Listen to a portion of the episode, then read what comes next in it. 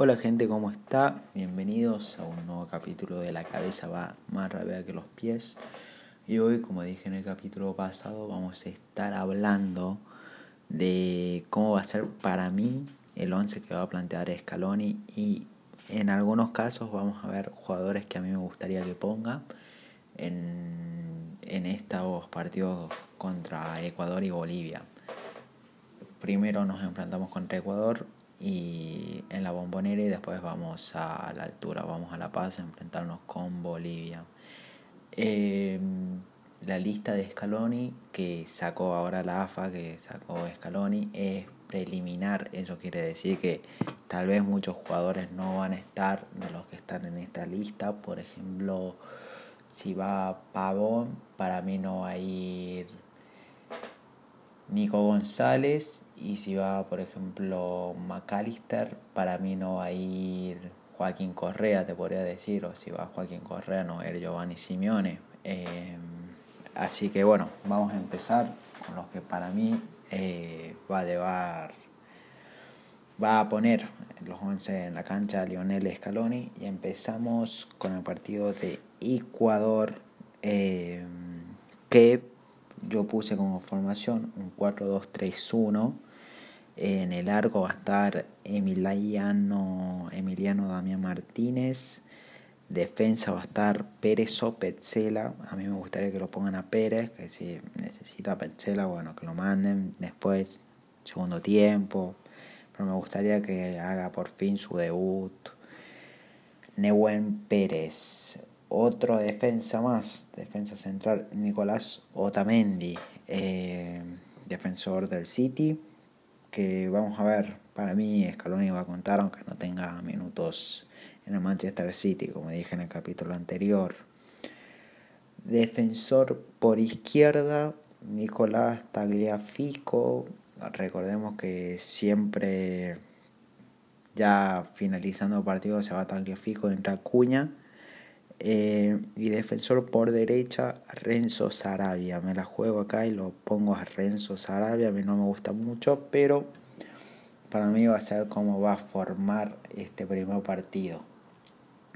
Medio campo, eh, los dos cinco podríamos decir. Mediocampistas defensivos. Eh, paredes, sin duda, va a estar Paredes acompañado de, muchos podrán decir, Guido Rodríguez. Para mí no va a ser Guido Rodríguez, para mí el que lo acompaña a Paredes, que se desenvuelve muy bien en esta parte de, de la cancha, va a ser Rodrigo de Paul.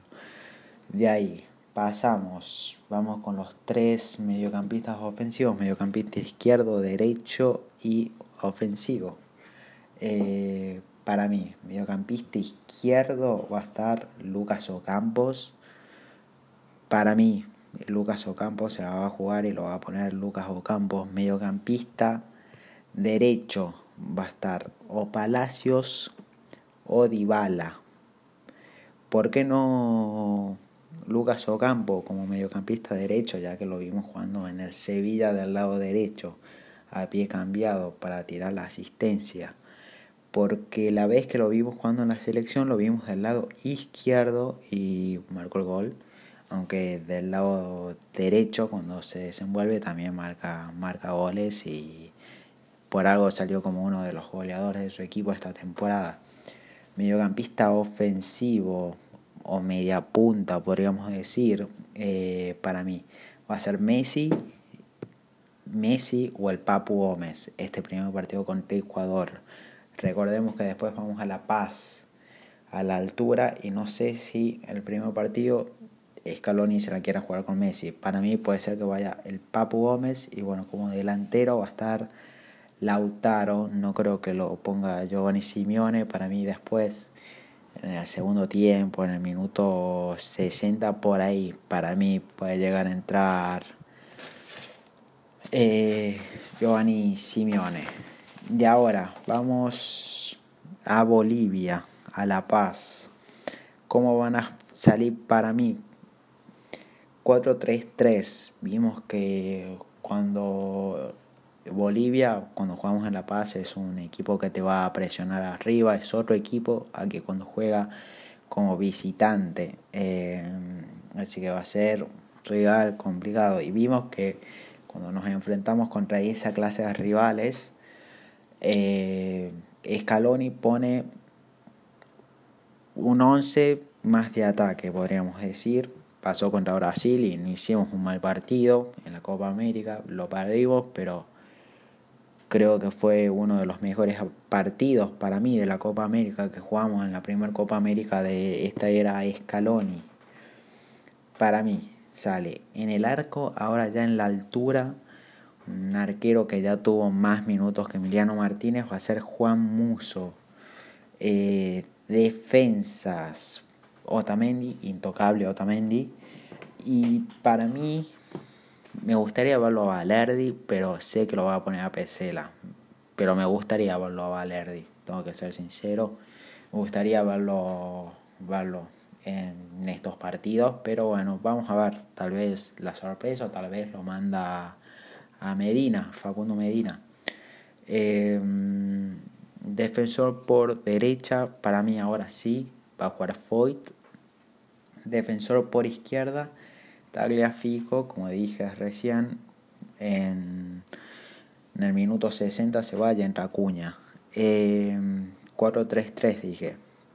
Mediocampistas Paredes del lado izquierdo de la cancha, del lado derecho Guido Rodríguez o De Paul.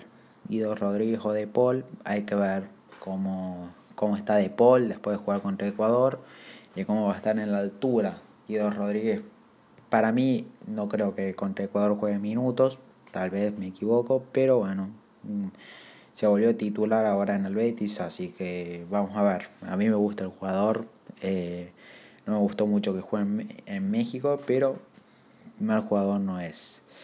Eh, otros mediocampistas más tirado para mí, doble 5 y mediocampista ofensivo.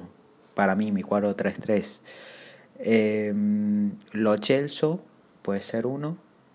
Rodrigo de Paul de vuelta. Si es que juega Guido Rodríguez, para mí anda Rodrigo de Paul como mediocampista ofensivo.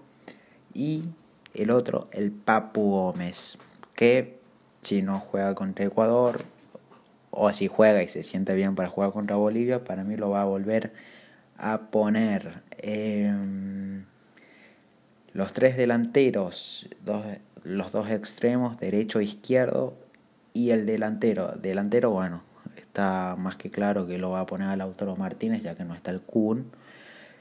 Y de extremo derecho, obviamente al mejor del mundo, em, a Lionel Andrés Messi y después como extremo izquierdo, Dybala o Pavón para mí. No sé qué opinan ustedes. Eh, medio raro estas eliminatorias ya que está Agüero lesionado y no podemos ver ese tridente del mal que es Lautaro, Messi y Agüero. Pero bueno, para mí Scaloni se la va a saber arreglar. Y obviamente cambios, yo no dije los cambios en en este audio, pero va a haber cambios. Dije uno nomás que va a ser el de Acuña, pero bueno, ustedes qué opinan, los escucho y, bueno, nos estamos viendo y, y eso. Muchas gracias por escucharme.